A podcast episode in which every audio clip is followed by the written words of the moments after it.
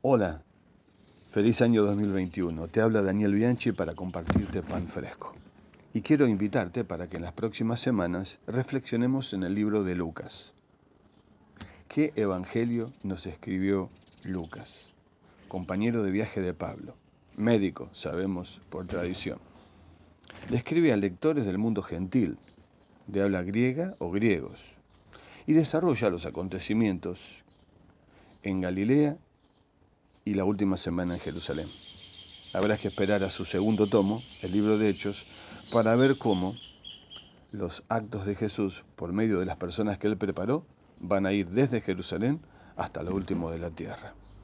Reconocemos en Lucas una atención a los detalles, una cuidadosa y ordenada narración y un interés por los aspectos históricos para presentarnos a Jesús como el Hijo del Hombre también es importante pensar en los temas fundamentales de Lucas. Y quisiera invitarte a que reflexionemos sobre algunos de ellos. Por ejemplo, la atención que le da Lucas a las mujeres, a los pobres y a los vulnerables. También la atención de Lucas al tema de la oración.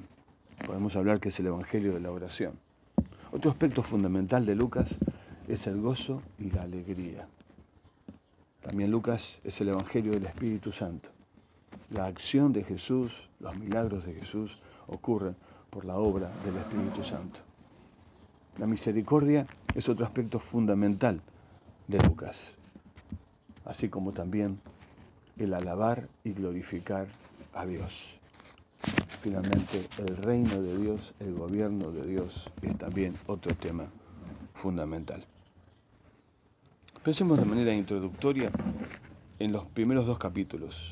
Se relatan los acontecimientos del nacimiento de Jesús. Eso sabemos que además de Lucas están en Mateo. Marcos no lo tiene y Juan habla del Cristo preexistente. En conjunto, Mateo y Lucas tienen una extensión relacionada con el nacimiento superior a las tres cartas de Juan. Es importante, por lo tanto, no pasar por alto estos capítulos.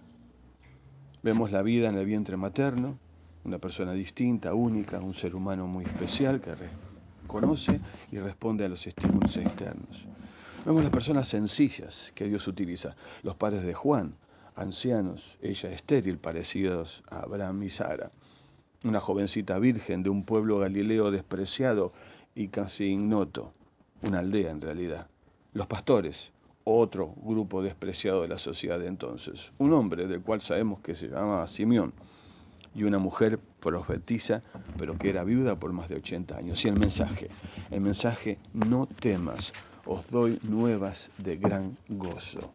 La salvación de Dios que traerá libertad y traerá alegría y será de restauración a Israel y para todas las naciones, ya que todos son incluidos. Por eso podemos decir que Lucas es el Evangelio del reino de Dios que incluye a todos y eres el Hijo del Hombre que vino a buscar y a salvar lo que se había perdido.